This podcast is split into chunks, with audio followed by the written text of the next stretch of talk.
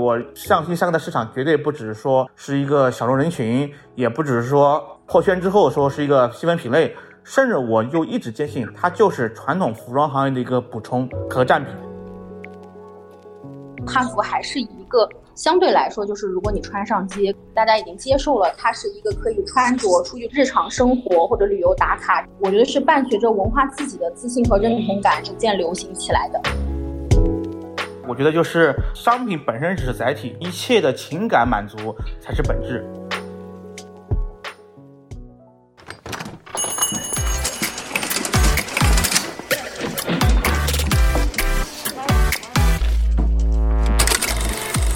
泡泡玛特和荔枝播客出品，国内首档专注于潮文文化的播客节目《Pop Park》，始于潮玩，不止于潮玩。众朋友们，大家好，今天我们来聊一个非常有趣的话题——三坑服饰。我是主持人海星，来自泡泡玛特公关部。首先，我们欢迎今天的三位嘉宾：猫星系创始人钱勇。嗯，大家好，大家好。啊，十三余品牌总监白泽。大家好，然后泡泡玛特投资经理阿翔，Hello，大家好。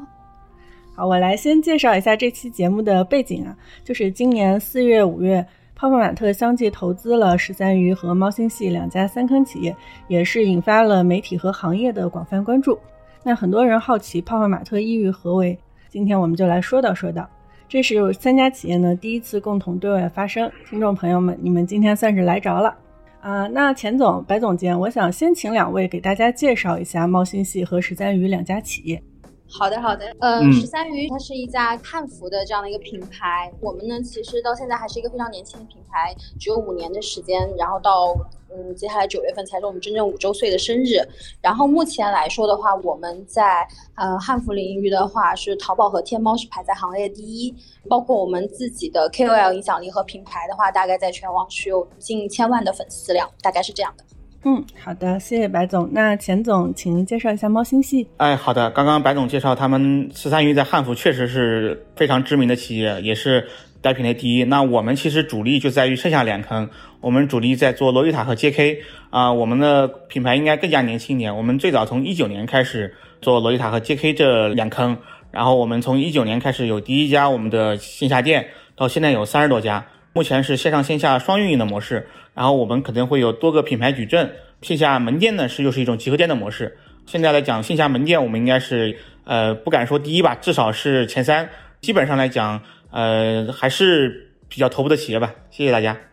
嗯，好，谢谢钱总。呃，那我相信很多人和我一样，如果第一次听“三坑”这个词的话，就从字面很难理解是什么意思。那能不能请钱总给大家说一说，什么是三坑，然后为什么会被称为坑呢？三坑呢，其实就是指洛伊塔、JK、汉服这三个品类。那之所以被称为坑呢，就是因为圈内我们之前有一句笑话说，这些好看的衣服一旦穿了，就跟掉进坑里一样啊，出不去了。你就会不断的买买买，不断的买买买，所以就戏称为三坑。嗯，JK 制服它是有什么特点呀？嗯，JK 制服其实本来指的是日本高中女生的制服，现在已经变成整个风格的概括了。它并不只在某一个学校的制服，它一般也有一些品类，比如水手服，就是纯色有刺绣，类似海军风的裙子，还有格裙，就是各种格子半裙啊。原本在日本呢，有很多女孩毕业以后呢，还是很喜欢这种活泼的裙子，所以就诞生了这种风格的时装。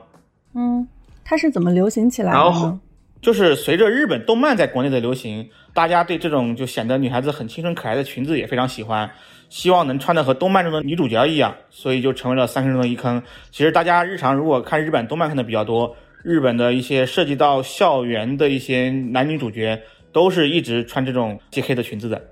嗯，那洛丽塔制服它是有什么特点？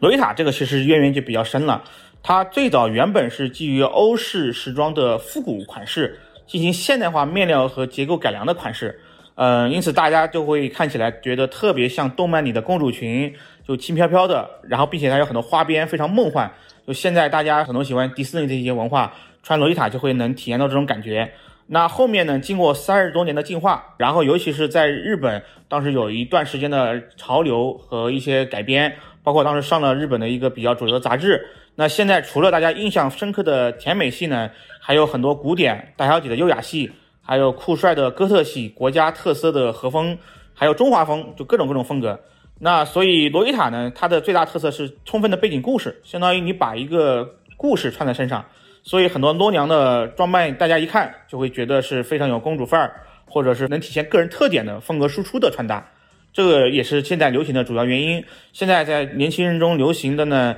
呃，就跟很多男孩子喜欢潮牌一样，能非常体现自己的个性，因为诺丽塔的风格非常多，跟自己的个性是能有一个搭配效果的。嗯。您说把故事穿在身上，这个我挺好奇的，就是它会有一些什么样的故事？您能举个例子吗？比如说，我们有一款吸血鬼款式的衣服，那在衣服的设计的时候，我们就会给它一个故事的框架，然后跟着后面这件衣服会做一些亲子款、姐妹款，它的衍生的整个系列都会有一个角色上的一个配合和定位，包括我们会借鉴一些像一个欧式城堡的一些背景，把它融合在一起，给每一款衣服起一个。它很大的名字体现它的特色，同时它的背景故事跟很多的一些故事里面的角色，就是衣服跟角色之间也会有一些类似于联动的效果。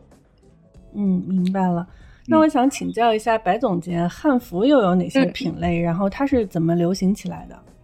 其实汉服不能完全说是品类，因为我们更多的其实汉服大家会经常提到那个形制嘛，其实是以朝代它的文化特征为划分的。我们现在其实可能还会有一些跟与时俱进的创意的风格，那就会包括国风和汉元素这些当中会有一些可能跟大家形制不一样，但是却有耳熟能详的款，所以它其实是没有非常明确的品类的区分的。关于它是怎么流行起来，其实，呃，我觉得它可能和三坑的另外两坑有一点点不一样，是它有一个与生俱来的一个点，就是因为我们自己是中国人嘛。可能和九零后或者是九零后之前的生长的这一代不一样，在九五往后或者到我们零零后的时候，他们从出生开始就伴随着是一种很有民族自豪感。比如说，他们从出生开始没有多久就经历了奥运会，经历了世博会，所以他与生俱来就认同自己的文化。在这种背景下的话，其实我们老祖宗遗留或者给到我们这些东西是非常能够引起共鸣的。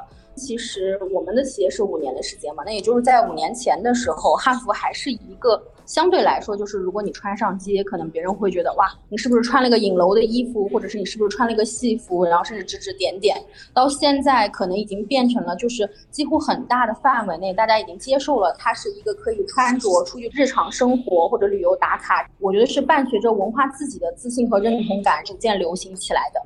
嗯。我想知道这几个品类哪个门槛更高啊？我觉得不能说是哪个门槛更高，哪个坑比较深，因为其实刚刚那个白泽也提到了，汉服可能往往外延伸是汉元素，然后 J.K. 和洛丽塔往外延伸其实是。某种欧式宫廷风格，或者是日本涩谷，或者是二次元审美元素，其实往外说的话，汉服、罗裙、J.K. 其实都有很大的延展空间。就其实白泽和钱总这边也可以介绍一下十三余用自己的汉元素和其他风格 IP 的延伸，然后或者是像猫星系这边几个品牌和一些游戏，还有一些其他品牌的联动。好的，然后我们这块联动也比较多，因为至少最近，特别是。我们的罗丽塔和 J.K. 刚刚我们我也介绍了，就是一个是 J.K. 呢，它本身来讲就是一些高中校服的风格，就是所以说呢，它现在很容易破圈，就是大家不仅说是能接受了，甚至很多我们说地球人圈外人也在买了，就是联动效果就非常多了。你像我们代理的梗豆的衣服，它有跟哈利波特去联动，然后像我们自己设计的 Angels Heart 品牌，它刚刚跟腾讯的和平精英签订了一个共同创作的协议，就是游戏里面的衣服我们会直接给它实体化。所以这类联动就非常多，同时呢，圈子也会越来越广，越来越泛，这是我们现在一个发展的特点和迹象。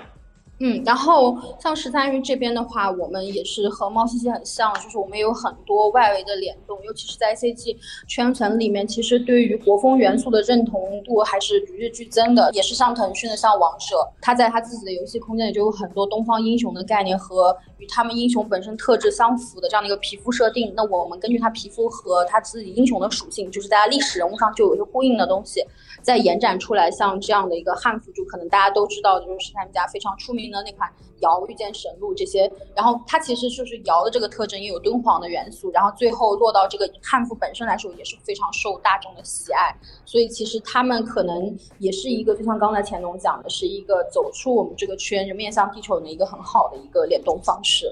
嗯，以前不知道三坑服饰还有这么多的讲究。那阿翔刚才的问题很专业啊，他想要，我知道你是一个资深三坑人类观察者，那能说说你是怎么入坑的吗？我入坑其实非常机缘巧合，就是大学的时候，因为太喜欢看二次元了，然后就加入了我校还有北京市的一些大学生二次元社团，然后就看到里面的哥哥姐姐们穿的好好看啊。因为我上大学的时候，可能那个时候比较古早，那个时候三坑里面 J.K. 和洛丽塔它的购买还是有蛮多的门槛的，就真的是舶来品，就需要代购啊什么的。当时就觉得，嗯，我穿上它们就是不一样，就是这种，所以我就开始了。你个人更喜欢哪一种？我都穿。哇塞，好厉害！那穿上这些衣服之后，你会去特意的拍一些照片去做个留念吗？也不太会。其实还是一种展示自我生活方式的一个展现。对，因为其实现在我们理解下来的三坑，包括三坑的购买者，或者是三坑的品牌，也是比较趋向于一种生活方式展现，或者是一种生活方式品牌。它其实就是你买它，你穿它，然后你是它的粉丝，就相当于你是某一种圈层、某一种人群的代表，或者是你是这一些人群之一，然后你就拥有一些共同的生活方式，你就找到了同好，又找到了同袍。嗯，说到这个，其实就说到三坑服饰的消费人群画像了。那我想问问钱总和白总，这个三坑服饰的消费人群画像大概是什么样子的？嗯，其实主要就是以 Z 世代为主啊，他们为核心。然后呢，现在开始也不只是他们了，包括一些圈外的人入坑。综合来讲，其实我觉得是在于他们会有更高层次的审美要求和有自己希望独立表达自己的穿衣风格的整个人群。都是三坑的人群，然后现在主流可能是 Z 世代，但是也有会有其他的一些潜在的需求的人也在逐渐入坑，这是目前的画像的特点。对，其实十三鱼这边几乎是一模一样。哦，嗯，那我能理解为这三个圈子它会有很大程度的重叠吗？嗯，重叠是很多的，基本上来讲，大部分姑娘三坑都会入，因为对她来讲也是一个不同的风格，然后不同的尝试。那她既然尝试了风格之一，就像阿强刚刚，他也会其他的风格都会去尝试，然后去挑选。因为本质上来讲，它并不是说是一种特殊的东西，它只是一种审美的差异化和更丰富的需求，去需要通过丰富的层次去表达自己啊审美的这种一种诉求。所以说一开始可能某一个人因为一个风格入坑，但是进坑以后，包括这个人群的一些网络上的联动，还有包括他们之间自己的互相安利，以及流行作品都会潜移默化的影响他们，那他们就会三坑之间互相的去融入。据我了解啊，这个三坑服饰是有很强的社交属性，玩家会经常组织各类活动，是这样吗？嗯，是的，其实如果以汉服为例的话，汉服其实在我们的这个圈子里，它类似于一种社交货币，嗯，就是。就它会直接的拉近，其实大家可能无论是初次见面还是其他的同号相聚的时候这样的一个距离，而且其实就像我们自己在十三鱼这样领域的话，我们自己的讨论空间，我们的社群都会非常非常的热闹。嗯，我觉得这是可能跟其他其他的很多品牌或者是类型的东西是不一样的点，就是他们非常的愿意去表达自己的想法，而他们的衣服服饰的这样的东西其实就是自我精神的一种载体，所以这样的一过程当中的话，它的活动和交流就是非常必要的，更何况其实。汉服本身，因为它还包括着这种文化认同嘛，包括中间可能形制上面还有自己每个人自己不同的观点和看法，就是它其实是存在着一种，甚至是呃每个人自己观点的争论或者是一种交流的这种过程。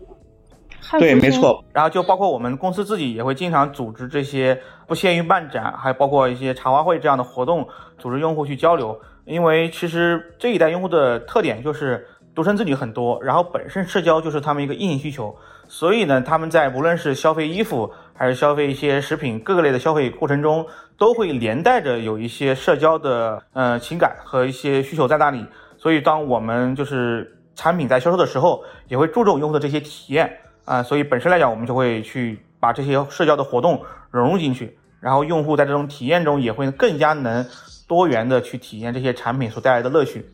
而且我觉得我们的用户还有一个很大的特点，就是他们其实相比较购买一件普通的裙子或者是购买一件普通的商品来说，他的这个购买行为和他在这个坑里所形成的这种消费行为，他是有精神寄托的。而这种精神寄托，其实他是非常希望他表达出来的。我们以我们自己的消费者为例的话，你会发现他自己的一个微博里，可能很长的时间就不停的在讨论，呃，最近上新的东西，他有什么样的看法，他觉得哪里合适，哪里更好，哪里不好，他是会去 judge 这个品牌的，他并没有觉得我只是一个购买行为而已。因为他在就是选择这个商品的本身，或者选择这个审美的本身，他就已经产生了这样的一个交流，而这种交流，大家互相每个人都有的时候，他就一定会发生这种碰撞。如果从外在来看的话，它是一种很热闹的场景，就连购买这件事本身，我们每一次的上新都会非常的热闹。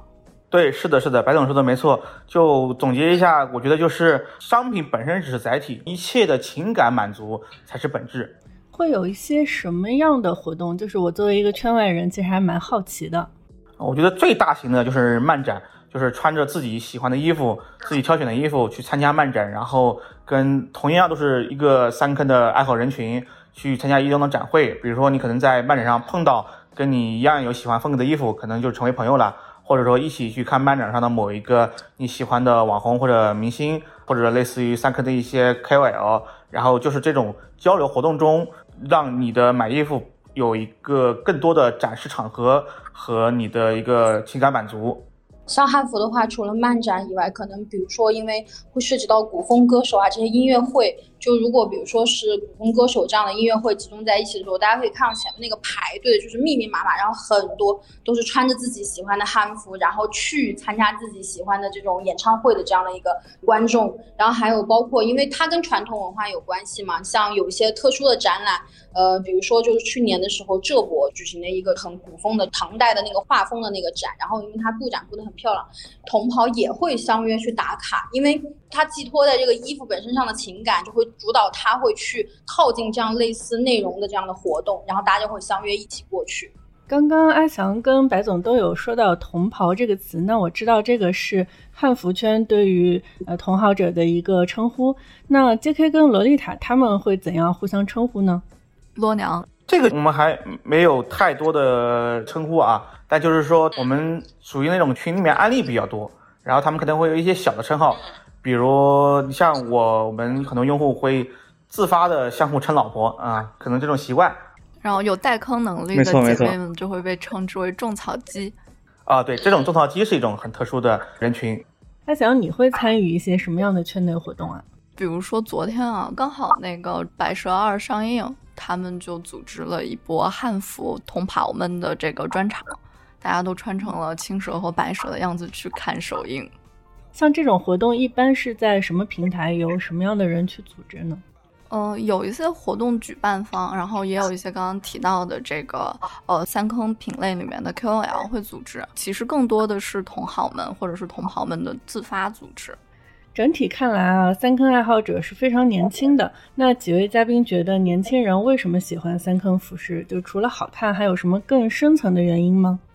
我觉得是在这个年龄段的消费者，他有非常强烈的、很特殊的这种属性，就是他有非常明确的自己的个性标签，而这他自己的个性标签其实伴随的是自我表达。那这个时候的话，就是其实可能，比如说像汉服啊，那在刻在 DNA 里的这种。嗯，喜好他就可能会被他很直接的表达出来。那比如说再往上一代人，或者是可能现在已经工作人来说，他可能会羞于去把自己的很多喜欢的那种布灵布灵的，或者是非常华丽的东西放出来。但是对于现在的就是 Z 世代的这样的一群消费者来说哈，他并不害怕，或者是并不羞于去表达这个部分。所以其实他的这个，我觉得更深层的原因是这个消费人群的属性。或者说是我们现在的，其实慢慢的整个一个社会的一种文化氛围所带来的这种可能性，然后最后导致了这种现象。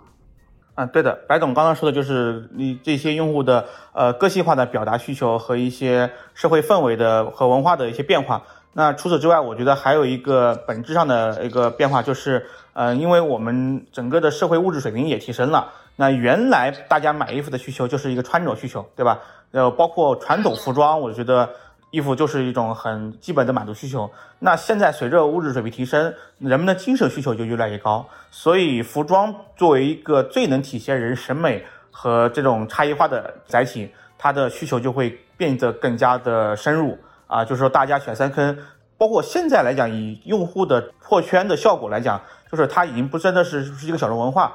并且我觉得就是一个主流。为什么？就是大家基于原始的审美的，并不是说我喜欢三坑，然后觉得它美，而是因为它本来就美，然后我才成为了三坑的用户。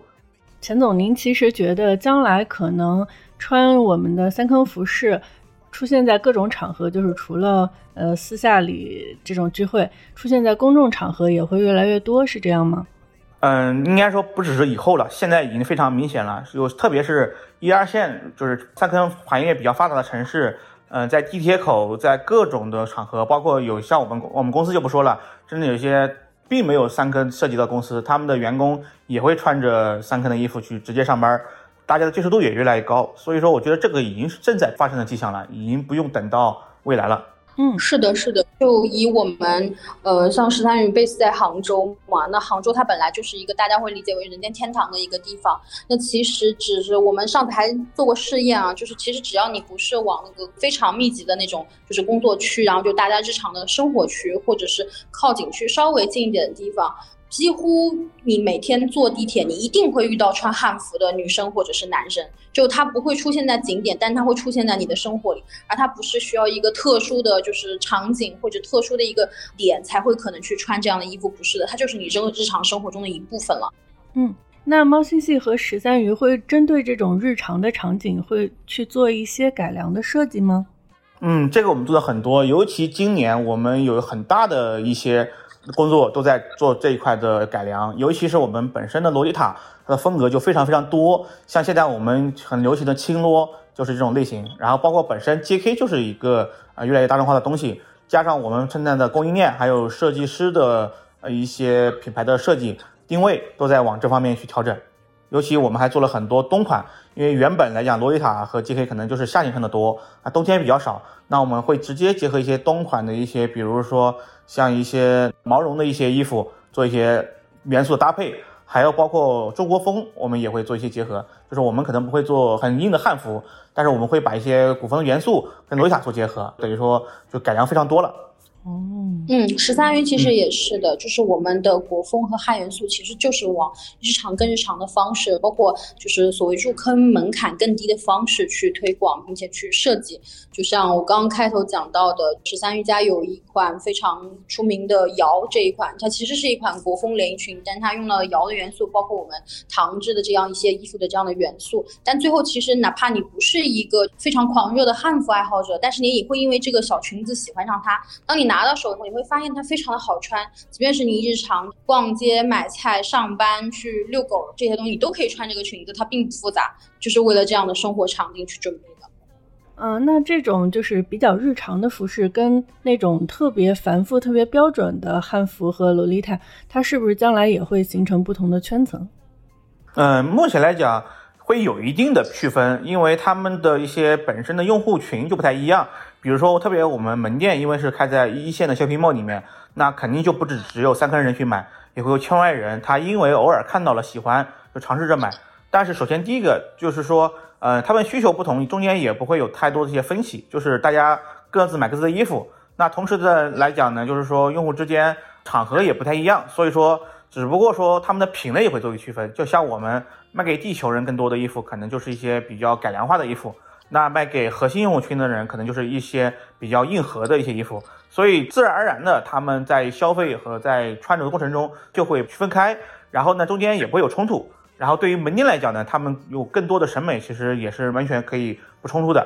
嗯，钱总刚才提到的这个地球人啊，我之前也有所耳闻，就是圈内对于健康不是特别熟悉，只是感兴趣的这样人群的一个称呼。那这个称呼有什么渊源吗？呃，因为三坑的人群呢，本来是大量的人群都是从二次元转过来的，那所以说跟二次元的重合度是非常高的。那么二次元里面非二次元人就叫地球人，因为你二次元是虚拟的嘛，地球人是活在现实的嘛。那所以三坑后来的人呢，也就称为圈外人，叫地球人。学习了。阿翔，嗯，我们刚才提到啊，就是泡泡玛特是投资了十三鱼和猫星系，那你是全程参与了这两笔投资，能给我们讲讲泡泡玛特是怎么和这两家企业结缘的吗？我可以先给大家介绍一下，就是为什么泡泡玛特要去做投资，或者说我们泡泡玛特整个投资的一个。想法或者是愿景是什么？就是往大了说呢，其实我们就是这个在呃亚布力的时候，我们王老板也在对外向企业家或者是向大家表达的一个对于消费品看法是，未来的消费一定是部落化的，是碎片化的，但是我们不能排除这些碎片化的消费品类里面不能去成长出来伟大的公司。所以我们会觉得，就是泡泡作为一个大家都不太看好的企业，然后到现在市值体量在某一个品类是一个头部的企业，这样的一个背景之下。我们会觉得，我们需要做的是不断去发现亚文化，然后借助自己的品牌的优势。我们的品牌优势可能包括我们有一些好的 IP，我们有一些好的设计师，我们有一些好的渠道，我们有一些很好的铺子和物业资源，然后帮助这些所谓的亚文化更好的去成为一个新潮流的品类，或者是一个新人群会去猛烈购买，或者是使这些品类增长成一个快消品类的一个事情。我们觉得我们不能说是结缘吧，我们更多的是一个辅助。我记得你之前提过，就是泡泡玛特在从潮玩品牌向潮流生活品牌做一个探索。哦，这个之前也是和钱总有去聊过这件事情的，就是我们对于大家觉得酷的事情，就是一个小品类的审美的事情，在和大众审美没有交集的时候，它其实就是一个小而美的事情。而且是不是美这件事情也是需要大家去探究的。但是，一旦这个小而美的事情，或者是小而美的某些审美的某些元素和大众的某些广泛审美去进行重合之后，那这个事情就会很快的作为一种社交货币也好。或者是成为一种趋势也好，或者是被一些新兴人类或者是一些 KOL 认为是很酷的东西之后，它就会变得流行起来。但是流行到了一定阶段之后呢，它肯定也会随着它的这个小而美的呃元素和大众元素的大量重合，变成快消品。那成为快消品之后，其实就伴随着品牌感的衰落。这个是我们理解的稀缺的审美，然后变成潮流，然后再变成快消。整个的一个流程和逻辑，然后刚刚也提到了三坑这个品类，其实它有很多很多的元素，就比如说 J.K. 它有格纹，然后它有不同的长度，然后洛裙它有蕾丝、有花纹、有镀金，然后有线条。汉服它是有不同的形制，啊，这些其实都有可能和现有的大众审美产生碰撞之后，变成所谓的呃萝莉风、汉元素风，或者是 J.K. 风的一个一些常服，成为大众接受的快消品，得到品类的快速爆发，成为一个大品牌。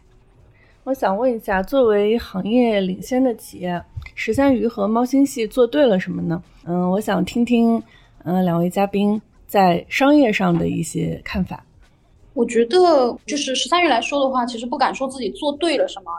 应该只能说是我们比较幸运赶上了这样的一个时代。因为其实，在我们最开始一六年开始做汉服的时候，我们以为可能要形成今天这个局面，当时我们是估计可能需要十年的时间，甚至更久，大家才能会慢慢接受这样的一个衣服，然后慢慢的可能会成为我们日常生活的一部分。但是实际上，就是我们也没有想到，其实整个市场也好，或者是这一代人也好，对于这样东西的接受程度和他的认可程度会如此飞速的前进。那其实如果说中间十三月有什么东西是跟上了这个步伐的话，可能我们并没有完全的一直就是说。可能这点是十三月一个特点，就没有和很多其他的汉服商家一样，就是先从仿古、先从复刻开始，而是在原本的形制和很多基础的老祖宗留给我们的东西上，我们就开始了守正创新。所以一直到现在，在汉服的这个领域里来说话，十三余的创新和设计都还是有一定的认可度。包括我们对于设计的要求和设计师的这种保护的话，也是提倡的是在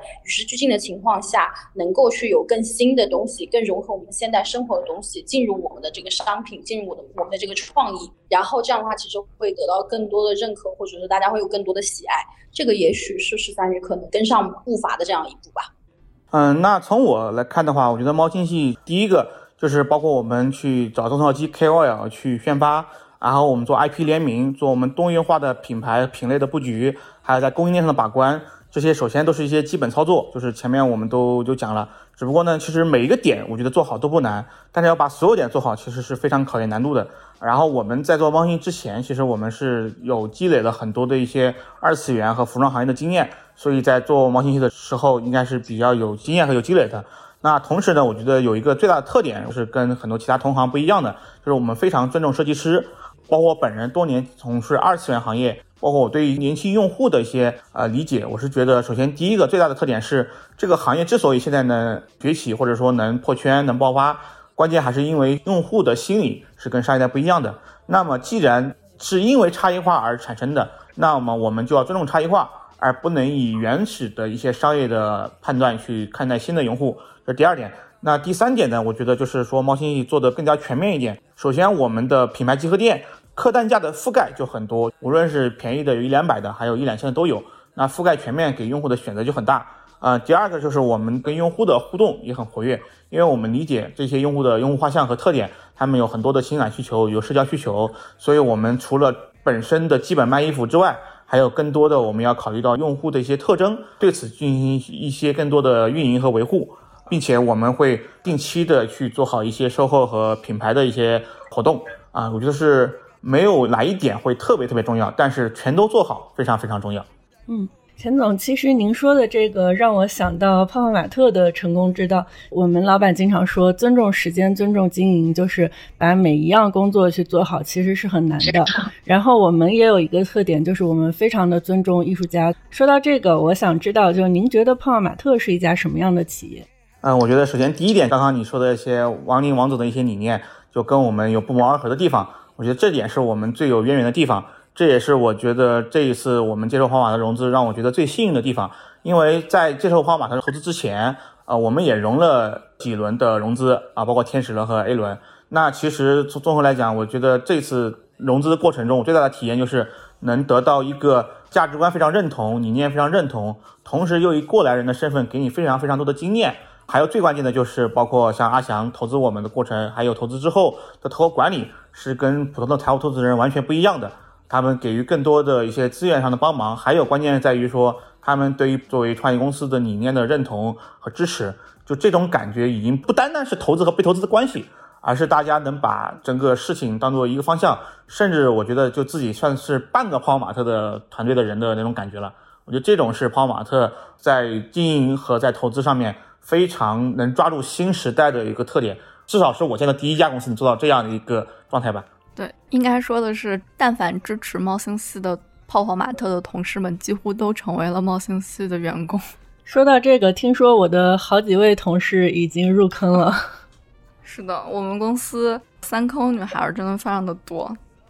大家觉得啊，这个潮玩和三坑服饰的消费人群现在？有多大的重合度？他们是同一个消费人群吗？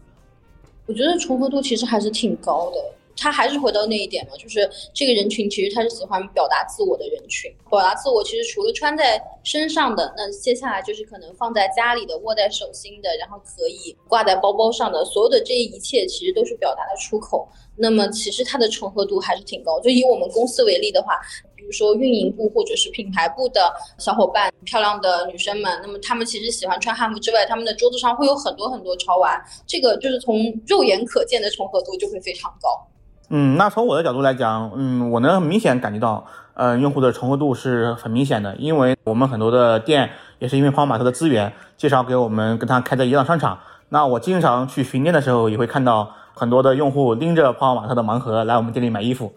阿翔这边应该有做一些专业的调研，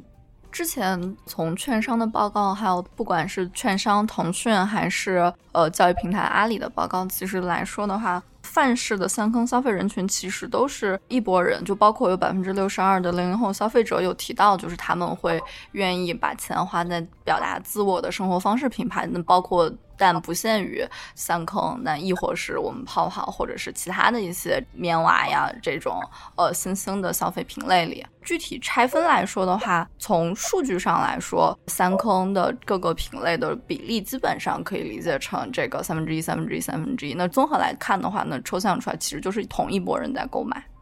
嗯，那现在三坑的人群跟潮玩的人群，它有多大的重合度？重合度来说的话，只能从年龄层这个事情上来回答你。呃，三坑他们更多的是九五后，甚至是呃九五后的 Generation Z，甚至是零零后这波消费群体为主。但是泡泡来说的话，是二十五到四十岁这样的一二线这个白领女性。那其实基本上来说是有一些重合，但是从主力消费人群上来看的话，呃，三坑的消费者是泡玛特的未来。钱总，我想问一下，目前三坑市场是处于一个什么样的发展阶段？然后市场规模有多大？我相信三坑的市场绝对不只是说是一个小众人群，也不只是说破圈之后说是一个细分品类，甚至我就一直坚信它就是传统服装行业的一个补充和占比。比如说，我们曾经做过一个测算，假如有一家店不告诉他任何是三坑，也不告诉传统服装，就是把传统的衣服和三坑衣服放在一起卖，最终我们会发现，在这种情况下，就人流也不用去做特别区分，就单纯的去这样的去卖。最后的消费比例，三坑的消费额大概可以占到整个销售额的百分之二十。那我觉得至少也不算很乐观。正常的估计的话，我觉得未来三坑就是大众的日常的衣服一种品类之一。那我觉得是能占到服装行业的百分之二十比例，就按这个测数来讲才是合理的。否则这个实验它的就会出矛盾。那如果现在服装行业是一万多亿的市场，那我觉得三坑市场未来做到两三千亿是没问题的。现在的几百亿只是开始，现在的可能就是说从学校门口的地摊奶茶。变成像奶茶店的一个阶段，未来还有很多的一个品牌，甚至是那种非常大型的公司诞生。我觉得现在只是一个从最原始的状态到第一阶段的过程，是这样的。那现在这个行业里大概有一些什么样的玩家呢？可能我觉得比较多的是最早的一批三坑的从业者，就是一些嗯设计师的品牌。嗯，他们的问题是这样的，就是他们可能也做了很多年，很有经验。包括品牌的受众也很多，但是呢，他们对于未来的规模和公司化的管理和运营，就是很难去做的一个升级。包括我们现在猫星做的事儿，就是帮助这些品牌公司去做升级和孵化。我们把很多设计品牌的设计师签约过来，把他们所有的整个的业务代理化。这个跟泡泡玛特有点像，就是可能是未来泡泡玛特和猫腻这样的关系。嗯，我曾经听过一种说法，有人说这个三坑市场的未来可以参考潮玩市场的现在，这个您同意吗？那我肯定是完全同意的，对，没错。现在汉服这个圈子里大概是一个什么样的格局？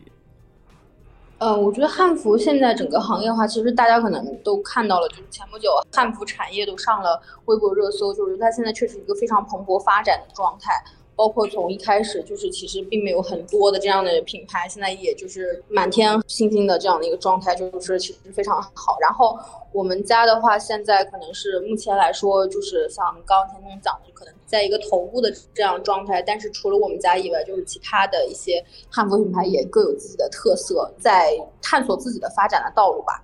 嗯，现在随着大量抖音视频等内容的助推，哈，三坑也是逐渐从小众走向破圈。嗯，两位嘉宾觉得这会给行业带来怎样的影响呢？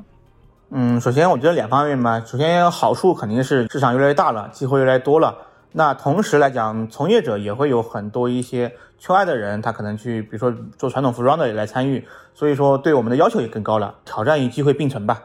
因为抖音是个内容平台嘛，它其实跟三坑的属性还蛮符合的，就是它不完完全全依托于电商，它会和内容有强绑定。嗯，像汉服领域的话，我们可以看到很多汉服的品牌，它的每一期上新都是和它的内容输出是同步的。那其实十三鱼这个特点尤为甚啊，这个平台就像刚刚钱总讲，就是它的到来，它的其实慢慢崛起，其实就是挑战和机遇并存，然后有各种各样的可能性。嗯，其实我觉得内容这个也可以说是一种。流量红利吧，嗯，十三余它的成功应该也和它的创始人小豆蔻儿的流量有一定的关系吧？应该是说，其实十三余的起家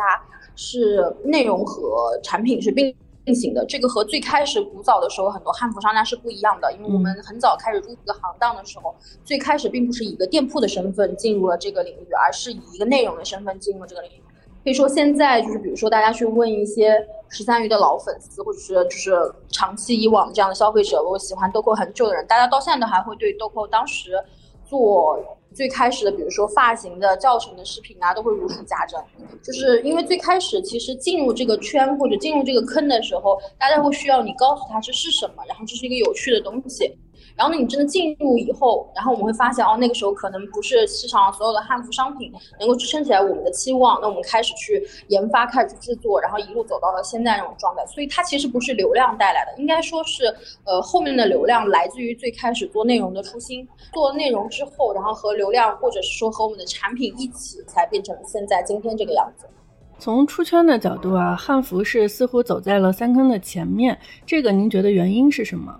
我觉得有一个客观因素，是因为我们自己的文化回应嘛，我们自己的文化认同，所以它可能会在呃适应场合或者是场所来说的话，它的应用场景会更多。因为比如说我们天然的就会有我们自己想要去打卡的，就是东。方感的这样的风景，那包括其实大家自己的就是很多场合里从小会看到那种电视剧啊或者这样的东西，它会被说服或者是说被呃拉拢的这样的一个过程会更直接一点。我觉得这是一个民族特性吧，所以它可能会更快一些些。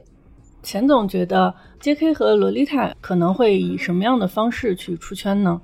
就拿现在的结构来讲，我觉得。最大出圈效果就是，首先第一，我们对产品本身要做一些调整和定位。呃，就比如说我们今年做的很多的工作，就是在呃去去吸引地球人。那么我觉得这里一点我这样想说的最大的观点就是，呃，你要去站在他们的角度去思考问题，而不是依照其他理念，就是觉得啊地球人不懂，然后我们就不用理他，或者说不用在乎他的感受，而是你既然作为一个企业和公司，你要有自己的格局。然后你既然要推动这个领域的破圈，推动这个领域的发展，就要自己去尝试去改变。嗯，现在我们开设很多线下门店，是不是也是为了触达更多的地球人呢？嗯，没错，因为我们能希望通过一些线下门店的场景，尤其我们门店都是开在一些直接大型的商场，那里面其实地球人甚至占比还更高一点。整个活动运营能跟他们产生情感共鸣，然后让他们觉得这个圈其实呃也是地球人完全可以参与的。也没有他们想的那么的小众，那么的不够包容，所以说我觉得线下门店是一个非常好的能跟他们能互动的一个场景。猫星系在线下门店会提供哪些为地球人服务的方式？嗯，首先第一个我觉得是在于店员的招聘上面，我们就会有一个搭配，一个门店可能是三到五名员工，那我们可能会特意配一到两名在传统服装店有工作经验的店员，这样的话他们就能也很好的跟我们现有的三坑的店员。互相去交流经验，这第一个。第二就是在活动的时候，我们除了做三坑内部的活动，比如说去搞一些萌款的销售，还有一些萌款的呃预约活动，同时也会针对地球人做一些优惠，比如抽红包、发福袋这些奖励。所以说就是兼顾他们不同人群的需求，我觉得这是最重要的。好的，谢谢大家。那我们今天的节目就到这里，谢谢谢谢两位老师。感谢各位听众的陪伴，我们下期节目再见，拜拜。